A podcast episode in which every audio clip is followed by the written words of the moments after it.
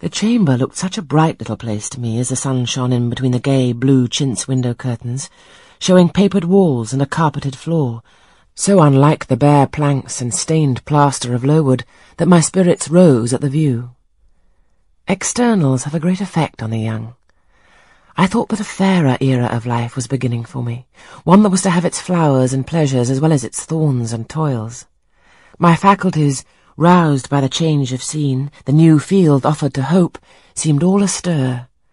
I cannot precisely define what they expected, but it was something pleasant, not perhaps that day or that day month, but at an indefinite future period. I rose.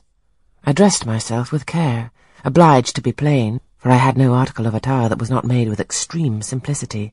I was still by nature solicitous to be neat. It was not my habit to be disregardful of appearance or careless of the impression I made. On the contrary, I ever wished to look as well as I could, and to please as much as my want of beauty would permit. I sometimes regretted that I was not handsomer. I sometimes wished to have rosy cheeks, a straight nose, and small cherry mouth. I desired to be tall, stately, and finely developed in figure. I felt it a misfortune that I was so little, so pale, and had features so irregular and so marked. And why had I these aspirations and these regrets? It would be difficult to say. I could not then distinctly say it to myself, yet I had a reason, and a logical, natural reason too.